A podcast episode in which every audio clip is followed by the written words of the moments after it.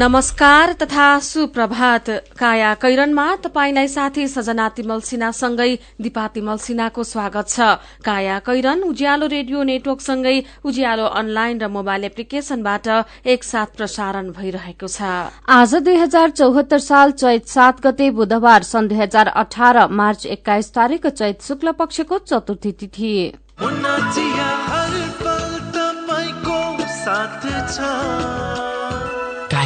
कैरनका साथमा मुना चिया। हर उत्सव हर मौसममा मुना चिया।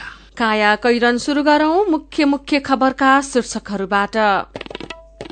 कर्मचारीका लागि केन्द्र सरकार गुहार्दै सभामुख प्रदेश संसद चलाउन संघीय संसदसँग कर्मचारी माग। दुर्गममा जान डाक्टरहरूको तछाड मछाड सुगममा बस्नेलाई विशेषज्ञ डाक्टर बन्ने बाटो बन्द। लगानी बोर्ड र ऊर्जा मन्त्रालय बीच क्षेत्राधिकारको विवाद पाँच सय मेगावाट भन्दा ठूला आयोजनाको स्वीकृति कसले दिने भन्ने अन्यल? बंगलादेशमा रोहिंग्या शरणार्थी यौन हिंसामा तेह्रदेखि सत्र वर्षका किशोरी बढ़ी जोखिममा। र क्यानको विशेष साधारण सभा बोलाउन सात सदस्यीय कार्य सम्पादन समिति गठन। उज्यालो जस्तो छैन कुनै चिम यस्तो जस्तो। बनाऊ गाउँ सहर। झिलिमिली झिलिमिली लगाई दिव्य एलइडी बल्ब। एलइडी बल्ब दुई वर्षको वारेन्टीका साथ चौधवटा साधारण चिम बाल्नुभन्दा एउटा दिव्य एलइडी बल्ब बाल्नुमै बुद्धिमानी। दिव्य एलइडी बल्ब उज्यालोमा छ दम खर्च पनि कम। दिव्य एलइडी बल्ब। पल्ला गरे तुरुराम त उसको ब्याङ्क झन्झटिलो ब्याङ्क भनेर रिसाउँदै थियो भने उसको ब्याङ्कले के झन्झट दिएछ। उच्च ब्याज पाउनु उसको ब्याङ्कमा सधैँ नयाँ नयाँ खाता खोल्नु पर्ने रे। हो र? बिचरा सानोमा ब्याङ्कमा खाता खोलेको भए यो झन्झटै नपर्ने। हो त नि मेरो मोबाइलमा सम्पन्न बचत खातामा ब्याज बढेर आठ आठ प्रतिशत भएको एसएमएस आइसक्यो भने सानीमा ब्याङ्कको कुरै अर्कै सानीमा ब्याङ्कमा त साझेदार ब्याङ्कको सात सय भन्दा बढी एटिएमबाट प्रत्येक महिना सित्तैमा तिन पटकसम्म पैसा झिक्न सकिन्छ। No commission no tension no झन्झट। अब ध्रुवरामलाई पनि सानीमा ब्याङ्कमा खाता खोलाउनु पर्छ ब्याङ्क सबल अनि विश्वसनीय ब्याङ्क अनलाइन खाता खोल्नको लागि W W W dot Sanima bank dot कममा लगइन गर्नुहोस्। थप जानकारीका लागि अन्ठानब्बे शून्य एक सय उन्नाइस शून्य एक सय उन्नाइसमा सम्पर्क गर्नुहोला। काया कैरनमा अब खबरको सिलसिला। सातै प्रदेशका सभामुखले संसद र संसदीय अभ्यास बुझेका कर्मचारी नहुँदा समस्या परेको भन्दै अनुभवीलाई पठाइदिन प्रधानमन्त्री समक्ष आग्रह गरेका छन्। राष्ट्रपति र उपराष्ट्रपति चुनावका सिलसिलामा काठमाण्डु आएका उनीहरूले संसदीय अभ्यास बुझेका कम्तीमा दुई कर्मचारी पठाइदिन प्रधानमन्त्री संघीय संसदका सभामुख र संसद सचिवालयका महासचिव समक्ष माग गरेका थिए। मौखिक आग्रह सुनवाई नहुने संकेत पाएपछि उनीहरूले प्रधानमन्त्रीलाई पत्र नै बुझाएका छन्। सरकारले प्रदेशसभाका लागि सत्ताइस कर्मचारी दरबन्दीको व्यवस्था गरेको छ। सबै प्रदेश सरकार विधेयक पेश गर्ने चरणमा पुगेकाले सभामुखले आत्रीय र केन्द्रीय सरकार गुहार गरेका हुन्। संसद सचिवालयले आफ्ना कर्मचारी सेवा परिवर्तन नगरेसम्म पठाउन नसक्ने जानकारी गराएको छ। संसदबाट प्रशासनमा सेवा परिवर्तन गरेर भए पनि कर्मचारी पठाइदिन प्रधानमन्त्रीलाई लिखित आग्रह गरेको प्रदेश तीनका सभामुख सानु श्रेष्ठले जानकारी दिनुभयो। सेवा परिवर्तन नगरी संसद सचिवालयका कर्मचारी नआउने भएपछि परिवर्तन गरेरै भए पनि पठाइदिन आग्रह गरेका छौं। उहाँले भन्नुभएको छ। संसदको प्राविधिक ज्ञान प्रशासनिक तर्फका कर्मचारीलाई नहुने उहाँले बताउनुभयो सरकारले दुई कर्मचारी पठाउन नसक्दा संघीयता फेल नहोस् भनेर लिखित पत्र लेखेका छौं उहाँले भन्नुभएको छ। प्रदेश संसदमा दुई हजार अडचालिसदेखिकै संसदीय अभ्यास बुझेका सांसद पनि छन्। सभामुखले समेत बैठक सञ्चालन गर्दा रोस्टमै बसेका कर्मचारीले दिएको लिखित विवरण पढ्नुपर्ने हुन्छ। कर्मचारीले के विवरण तयार गर्ने भन्नेसम्म थाहा पाएनन् र गलत विवरण दिए भने सभामुखको समेत बेइज्जत हुने भएकाले उनीहरू सचेत देखिएका हुन्। संघीय संसद सचिवालयले प्रदेशको शुरू बैठक सञ्चालन गर्न सातै प्रदेशमा सह सचिवको नेतृत्वको चार कर्मचारी खटाएको थियो। सह सचिवहरू पन्ध्र दिन र अन्य कर्मचारी एक महिना बसेर फिर्ता भएका छन्। संसदीय सचिवालयका कर्मचारी फिर्ता भएपछि प्रशासनिक सेवाका कर्मचारीले काम गरिरहेका छनृ। यसैबीच सरकारले प्रदेशसभा सञ्चालनमा कठिनाई आएको भन्दै संघीय संसदसँग कर्मचारी माग गरेको छ। प्रधानमन्त्री तथा मन्त्री परिषद कार्यालयले हरेक प्रदेशमा दुईजना अधिकृत स्तरको कर्मचारी मागेपछि संघीय संसद सचिवालयमा कर्मचारी बीच खैला बैला शुरू भएको छ। संघीय संसदको दरबन्दीमा प्रदेशमा जान कर्मचारी तयार देखिएका छैनन्। सेवा सुविधा तथा प्रदेश जाँदा आफ्नो सेवा शर्तबारे सरकारले खुशी पार्ने वातावरण नबनाएसम्म संघीय संसदका कर्मचारी नजाने अडानमा छन्। संघीय संसद र सरकार राज्यका छुट्टा छुट्टै अंग भएकाले सरकारले संसदका कर्मचारीलाई प्रदेशमा जान निर्देशन दिन नमिले संसदका कर्मचारीको भनाइ छ। कर्मचारी समायोजन ऐनमा समेत संसदका कर्मचारीले इच्छा मात्र समायोजनमा जान सक्ने भनेकाले प्रदेश जान उनीहरू अनिच्छुक देखिएका खबर नयाँ पत्रिका दैनिकले छापेको छ। चालू आर्थिक वर्ष दुई हजार चौहत्तर पचहत्तरका लागि प्रदेश सरकारहरूले बजेट बनाउन शुरू गरेका छन्। आर्थिक वर्ष सकिन चार महिना भन्दा कम समय रहेको अवस्थामा प्रदेशहरूले संघीय बजेटबाट छुट्याइएको समीकरण अनुदानलाई मात्र समेटेर बजेट बनाउँदैछन्। अर्थ मन्त्रालयका अनुसार प्रदेशहरूले चैत मसान्तसम्म संसदमा पेश गर्ने योजना सहित सबै प्रदेशमा चालू आर्थिक वर्षको बजेट बनाउने काम शुरू भइरहेको छ। प्रदेशहरूका लागि केन्द्रले चालू आर्थिक वर्षको बजेट मार्फत सात अर्ब चौध करोड़ पैंतिस लाख समानीकरण अनुदान छुट्याएको छ। यो रकमबाट प्रदेश एक प्रदेशले एक अर्ब दुई करोड़ पाँच लाख रूपियाँ प्राप्त गर्नेछन्। यसमध्ये पहिलो चरणमा सबै प्रदेशका लागि कुल एक अर्ब उन्नाइस करोड़ निकासा भइसकेको छ। प्रदेशमा प्रारम्भिक संरचना बनाउन केन्द्रले यस अघि नै शहरी विकास तथा भवन निर्माण विभागको खातामा एक अर्ब पाँच करोड़ निकासा गरेको थियो। सरकारले तोकेका प्रदेशका अस्थायी राजधानीमा संरचना बनाउन यो रकम खर्च भएको छ। त्यसपछि निकासा गरिएको रकम भने हरेक प्रदेश सभा प्रदेश मन्त्रालय र प्रदेश सचिवको खातामा पठाएको छ।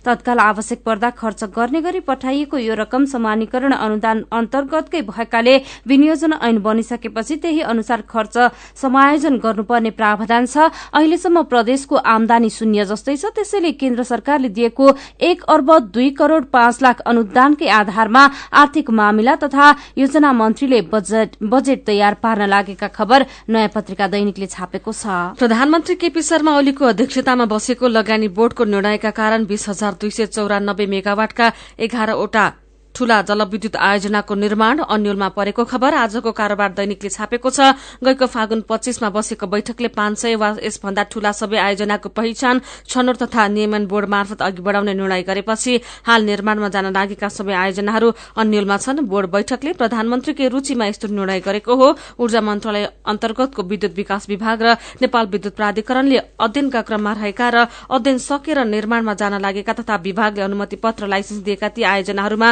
यस्तो अन्यल देखिएको छ। यो निर्णयसँगै विद्युत विकास विभागले अध्ययन गरिरहेको दस हजार आठ सय मेगावाटको कर्णाली चिसापानीदेखि विद्युत प्राधिकरणले अघि बढ़ाउन लागेको आठ बुढी गण्डकी र कर्मचारी सञ्चय कोषले अघि बढ़ाउन लागेको वेतन कर्णालीसम्मको निर्माणमा असर पर्ने देखिएको विद्युत विकास विभागका अधिकारीहरूले बताएका छन्। शान्तिपूर्ण रूपमा तीन तह स्थानीय प्रदेश र केन्द्रको निर्वाचन सम्पन्न भई संविधान कार्यान्वयनमा आएपछि विदेशी लगानीकर्ता पनि सकारात्मक देखिन थालेका छन्। चालू आर्थिक वर्षको पहिलो आठ महिनामा आएको विदेशी लगानी प्रतिबद्धताले आशाको किरण देखाएको हो। उद्योग विभागमा साउनदेखि फागुन मशान्तसम्म चौतिस अर्ब एकानब्बे करोड़ रूपियाँ लगानी विदेशी लगानी प्रतिबद्धता आएको छ। यो प्रस्ताव गएको वर्षको यही अवधिको तुलनामा तीन सय चौवालिस प्रतिशत हो। गएको वर्षको पहिलो आठ महिनामा दस अर्ब पन्ध्र करोड़ लगानीको प्रतिबद्धता आएको थियो। संविधान कार्यान्वयन भएर लगानी मैत्री वातावरण बन्ने अनुमानमा विदेशीले लगानीको प्रस्ताव गर्न थालेका छन्। यो वर्ष ऊर्जा क्षेत्रमा बाइस अर्ब आठ करोड़ विदेशी लगानी प्रस्ताव आएको छ। गएको वर्ष ऊर्जामा लगानी प्रतिबद्धता शून्य थियो। चारवटा परियोजना मार्फत आउने लगानीबाट तीन सय साठी जनाले रोजगारी पाउनेछन्। यस वर्ष स्वदेशी लगानीबाट पनि ऊर्जामा लगानी प्रतिबद्धता बढ़ेको खबर अन्नपूर्ण पोस्टले छापेको छ। यस्तै संघीयता कार्यान्वयनमा बढ़दै गएको व्ययभारका कारण सरकारलाई साधारण खर्च धान्न हम्य परिरहेका बेला भारतबाट आउने झण्डै सात अर्ब रूपियाँको सामानमा राजस्व छली भएको पाइएको छ। चालू आर्थिक वर्षमा लक्षित राजस्व उठाउन मुख्य चुनौती महसुस गरेका अर्थमन्त्री डाक्टर युवराज खतिवड़ाले नियुक्तिसँगै भन्सारमा कड़ाई गर्न निर्देशन दिँदा यस्तो तथ्याङ्क फेला परेको खबर अन्नपूर्ण पोस्टले छापेको छ। नेकपा एमाले र नेकपा माओवादी केन्द्रको एकीकरणका लागि बनेका विभिन्न कार्यदलका धेरैजसो सदस्य मन्त्री भएपछि एकताको गृह कार्य प्रभावित भएको छ। निर्धारित समयमा कार्यदलले प्रतिवेदन नबुझाएका कारण एकीकरणको घोषणा समेत चैतबाट वैशाख नौ गतेका लागि सारिएको छ। पार्टी एकता संयोजन समितिले कार्यदललाई फागुन पच्चीसको समय सीमा दिएको थियो। यो अवधिमा दुवै कार्यदलले प्रतिवेदन तयार गर्न नसकेपछि थप दस दिनको समय दिइएको थियो। निर्धारित समय अवधि सके पनि कार्यदलले प्रतिवेदन तयार गरिसकेको छैन। कार्यदलका सदस्यहरू मन्त्री बनेपछि व्यस्त भएका कारण कार्यदलको बैठक समेत प्रभावित भएको खबर आजका पत्र पत्रिकाले छापेका छन्। काया कैरनमा रिपोर्टसँगै खबरको सिलसिला बाँकी नै छ। सुन्दै गर्नुहोला। वैदेशिक रोजगार न्याय सम्बन्धी जानकारी। वैदेशिक रोजगारमा जाने व्यक्ति ठगिएमा वा शोषणमा परेमा वैदेशिक रोजगार विभागमा उजुरी गर्नुपर्दछ। वैदेशिक रोजगारमा ठगिएको व्यक्तिले बुझाएको रकम र त्यसमा थप पचास प्रतिशत क्षतिपूर्ति पीड़कबाट फिर्ता पाउनेछन्। वैदेशिक रोजगारमा जाँदा लाग्ने खर्च मेन पावर कम्पनीलाई बुझाइ अनिवार्य भरपाई लिनुपर्दछ। निशुल्क कानूनी सहायता चाहिएमा पिपुल फोरमको फोन नम्बर शून्य एक चार चार दुई तीन नौ सात तीन र चार सात आठ सात दुई दुई छ वा वेबसाइट www.peopleforum.org.np मा सम्पर्क गर्न सक्नुहुनेछ। वैदेशिक रोजगार प्रवर्धन बोर्डसँगको सहकार्य र गभर्नेन्स फेसिलिटीको सहयोगमा पिपुल फोरमद्वारा सञ्चालित कानूनी सहायता कार्यक्रम। ल भन्नुहोस् तपाईँहरूसँग ठेक्का पाउने आधारहरू के के हुन्?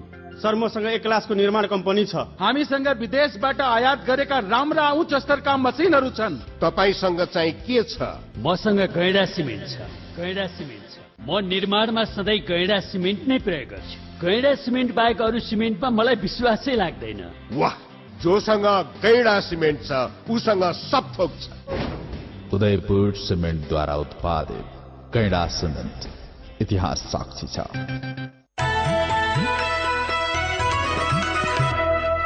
उज्यालो रेडियो नेटवर्कसँगै उज्यालो अनलाइन र मोबाइल एप्लिकेशनमा प्रसारण भइरहेको काया कैरनमा तपाईंलाई फेरि स्वागत छ। काया कैरनमा यतिन्जेल हामीले कर्मचारीका लागि केन्द्र सरकार गुहार्दै सभामुख प्रदेश संसद चलाउन संघीय सांसदसँग कर्मचारी माग लगायतका खबर प्रस्तुत गर्यौं। अब बाँकी खबर।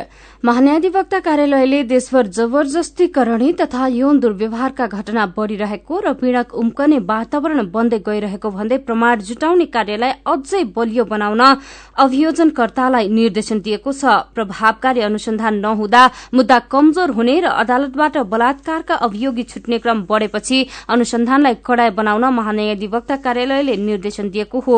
महान्यायाधिवक्ता अग्नि खरेलको अध्यक्षतामा हिजो बसेको बैठकले पीड़ितहरूले न्याय पाउनुमा नपाउनुमा प्रहरी र सरकारी वकिलको समन्वयात्मक भूमिका रहेको निचोड़ निकालेको हो। सरकारी मुद्दा अनुसन्धान र अभियोजन सम्बन्धी कानूनी व्यवस्थाले समन्वयात्मक अनुसन्धान र अभियोजनमा जोड़ दिए पनि प्रहरी र सरकारी वकिलबीच समन्वयात्मक भूमिका निर्वाह गरेको पाइएको छ।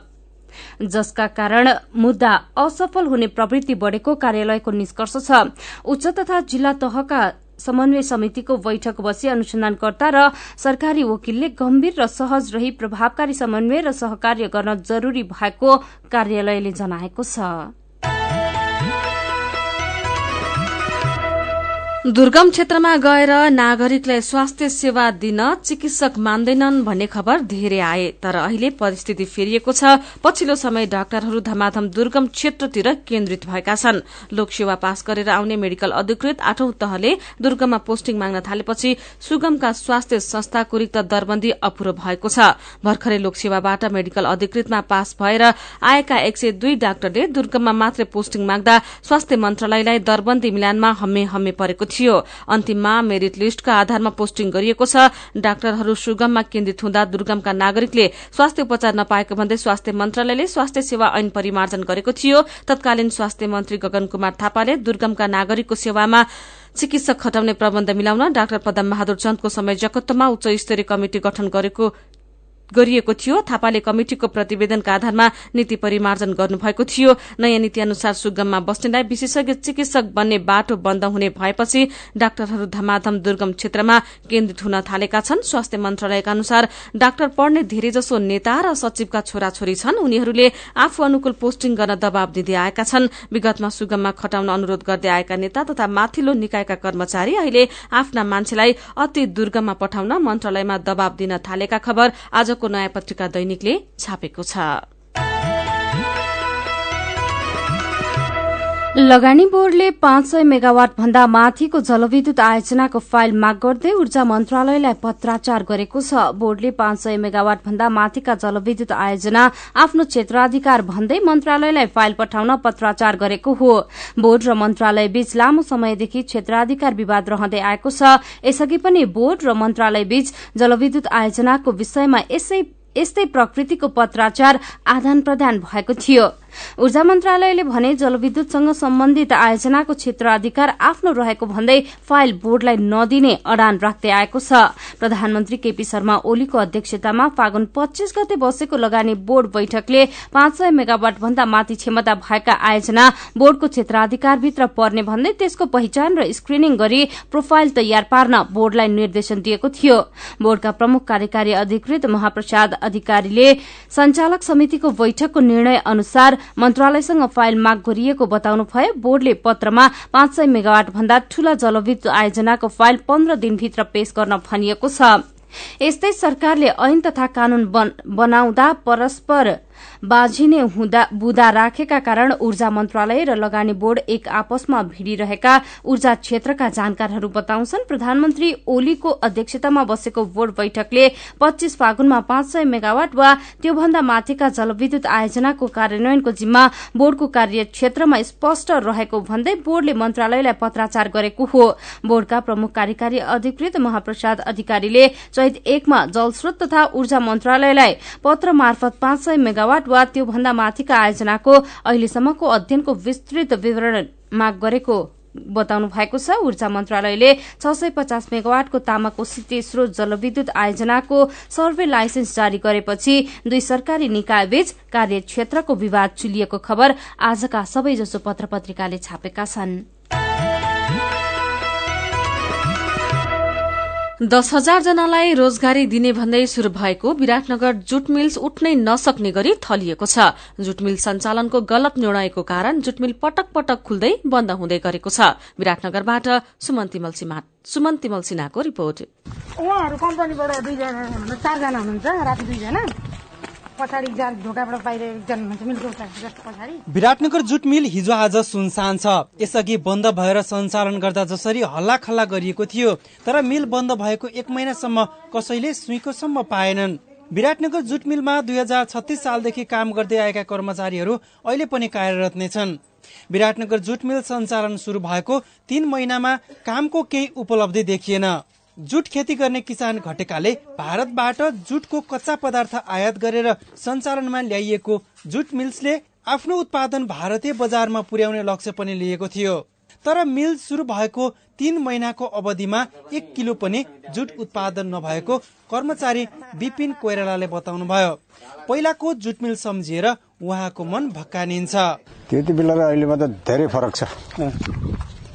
अब त्यति बेला वन भवनदेखि पनि व्यवस्थापकलाई चाहिँ स्थानीय प्रशासनले ल्याएर चाहिँ चलाउन लगाउँथ्यो अब अहिले चाहिँ के अरे प्रशासन पनि के हेर्छ बन्द गरेर जाने बन्द गरेर जान्छन् अहिले पहिला अहिलेको पनि धेरै फरक फरक देखिन्छ गएको मङ्सिर दस गते सञ्चालनमा आएको जुट मिल तीन महिना पनि पूरा नहुँदै फागुन तीन गते विद्युत प्राधिकरणलाई छयालिस लाख बक्यौता तिर्न नसकेपछि बन्द भएको हो जुट मिल्सका प्रशासन प्रमुख तारानाथ तिमसिना मेसिन चलेको बेला यो फरार घुम्छ। एउटा रोला कमसेकम बाह्र केजी पन्ध्र केजी हुन्छ। ऊ त्यस्तो अनि यो सबै बनेपछि उता बन्नुपर्ने हो बोरा। यो भएन यता आउन सकेन माल होइन? यता मेल आउने आउने भन्दा भन्दै लाइन कटो मिल बन्द भइदिइहाल्यो। तेत्तिस केबिएको बत्ती बिजुली बत्ती नभएर। बिजुली बत्ती र चालु पुँजी।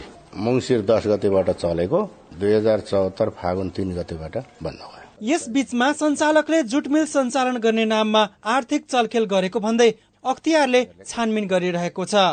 अडसठी प्रतिशत रहेको सरकारको शेयर घोटाला गर्दै तेत्तीस प्रतिशतमा झारिएको आरोप सञ्चालक समितिलाई लगाइएको छ।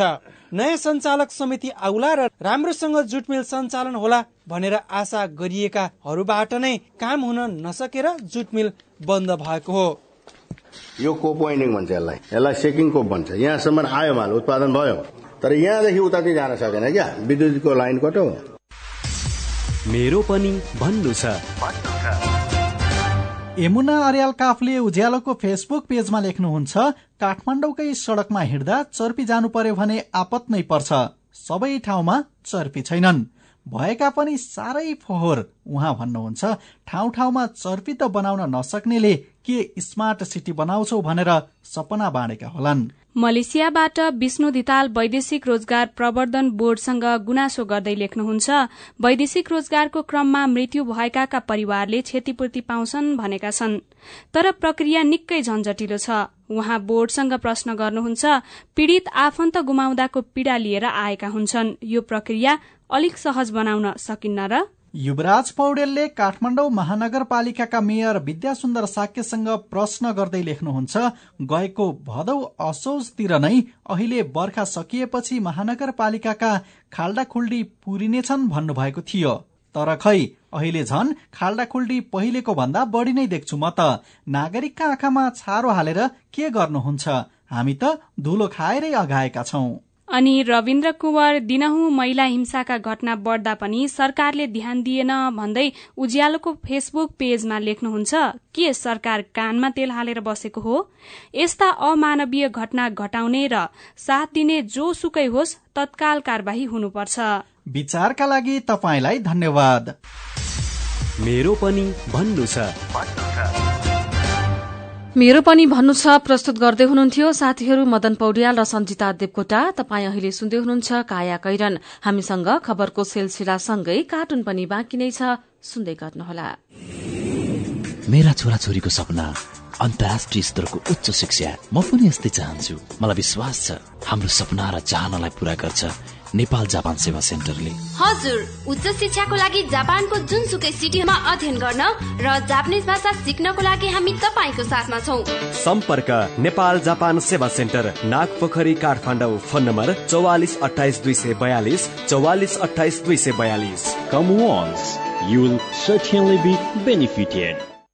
नेपालकै ठुलो आँखा अस्पतालको सञ्जाल भएको दृष्टि आई केयर सिस्टमद्वारा सञ्चालित अत्याधुनिक प्रविधि सहित अन्तर्राष्ट्रिय स्तरको आँखा अस्पताल अब काठमाडौँको कलङ्कीमा हाम्रा सेवाहरू।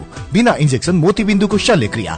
जलबिन्दु र पर्दाको शल्यक्रिया भिटिएस प्रविधिबाट अल्छी आँखाको उपचारको साथै सम्पूर्ण आँखाको परीक्षणका लागि दृष्टि आँखा केन्द्र शिवचटार कलङ्की। फोन नम्बर शून्य एक चालिस बत्तीस नौ सय एकसठी र बैसठी वेबसाइट दृष्टि आई डट ओआरजी अन्य शाखाहरू विश्व मल जमल चावल मेडिकेयर सँगै तथा बिर्ता मोड र बिरगंजमा पनि। दृष्टि आँखा केन्द्र। सबैका लागि दृष्टि सधैँका लागि दृष्टि।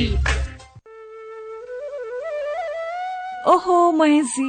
हिजोको कार्यक्रममा तपाईँले धारा प्रवाहका साथ बोल्नु भएको देखेर म त छक्कै परे। हिजो आज त हेर्दा पनि एकदमै प्रोफेसनल र आत्मविश्वासी देखिनुहुन्छ।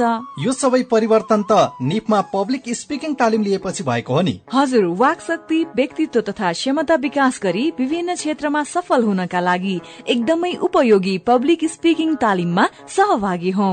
सम्पर्क? नेपाल अन्टरप्रेनरसिप एजुकेसन फाउन्डेसन निफ बागबजार काठमाडौँ। फोन नम्बर बयालिस अडतिस पाँच सय पैतालिस बयालिस अडतिस पाँच सय पैतालिस। एभरेस्ट ब्याङ्क रहेको बिल्डिङको थर्ड फ्लोर।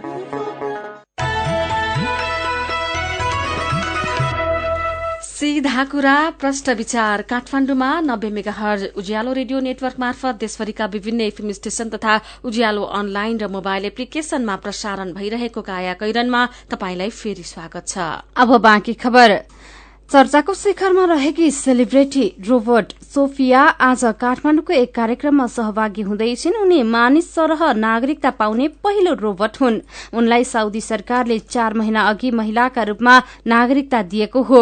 सोफिया राष्ट्रसंघीय विकास कार्यक्रम यूएनडीपीको आयोजनामा हुने सार्वजनिक सेवाका लागि प्रविधि विषयक सम्मेलनमा सहभागी हुन लागेकी हुन्। सम्मेलनमा मुख्य वक्ताका रूपमा उनले मन्तव्य दिने यूएनडीपी नेपालका संचार प्रमुख कमलराज सिद्धिलले जानकारी दिनुभयो। सोफियालाई राष्ट्रसंघीय विकास कार्यक्रमले एसिया प्रशान्त क्षेत्रको आविष्कार दूतको पदावधि दिएको छ। यो पदावधि पाउने उनी पहिलो रोबोट पनि हुन्।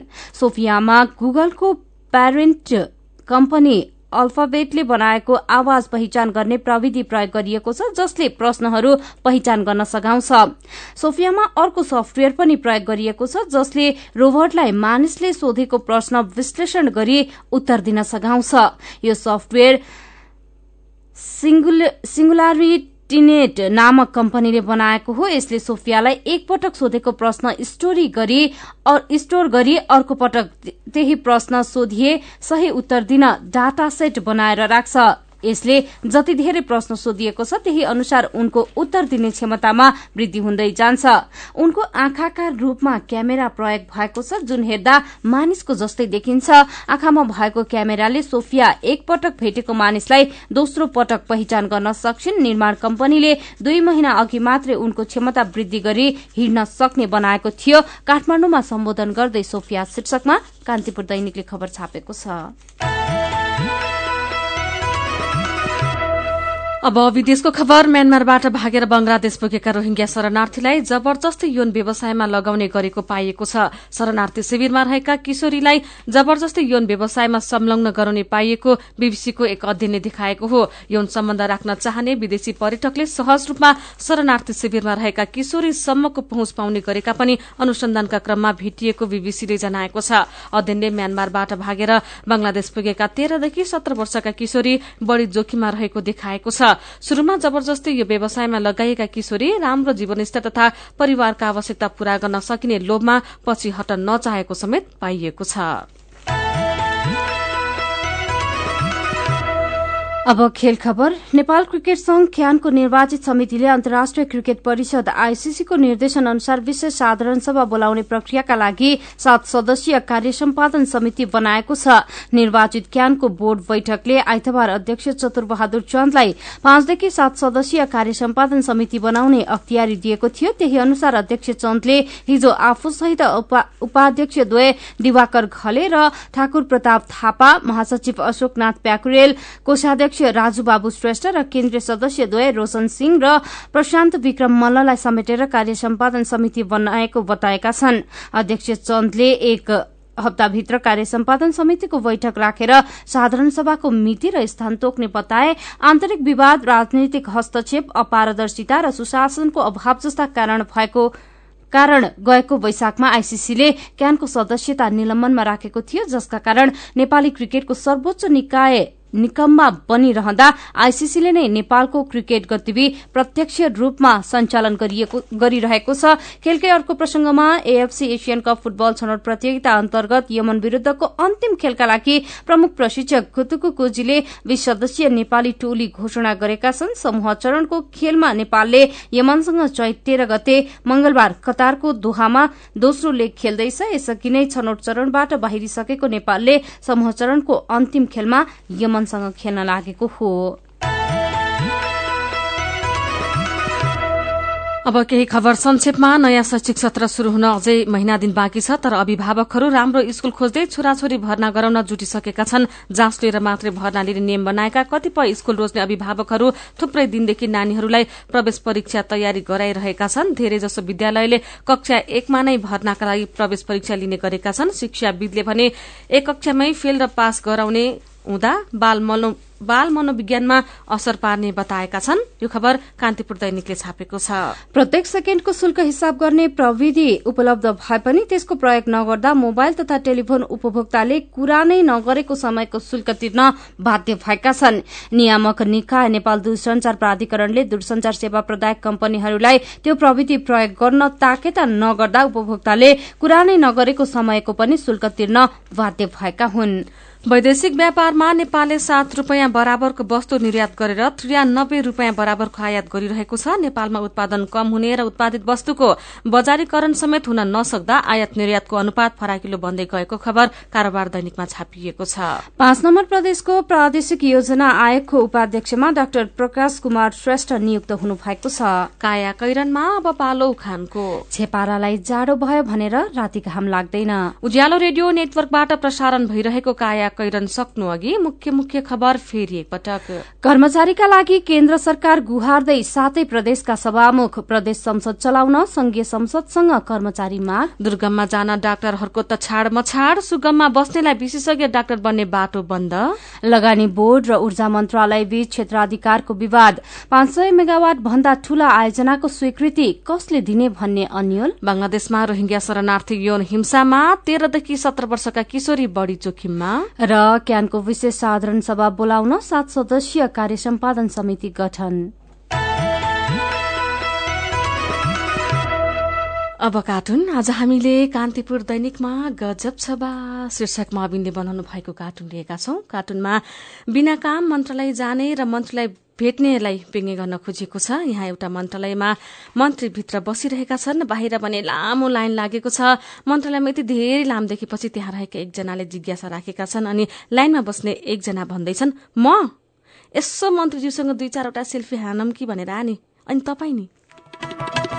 आजको काया कैरन सकिएको छ। काया कैरन सुन्नुभएकोमा तपाईँलाई धन्यवाद। उज्यालो रेडियो नेटवर्कमा केही बेरपछि प्रसारण हुन्छ। बिहानी रेडियो पत्रिका उज्यालो फल्छ काया कैरनबाट प्राविधिक साथी मनोज विष्टसँगै सजना र दिपा विदा हुन्छौ। उज्यालोको मोबाइल एप्लिकेशन र उज्यालो अनलाइन डट कममा ताजा खबर पढ्दै र सुन्दै गर्नुहोला। नमस्कार।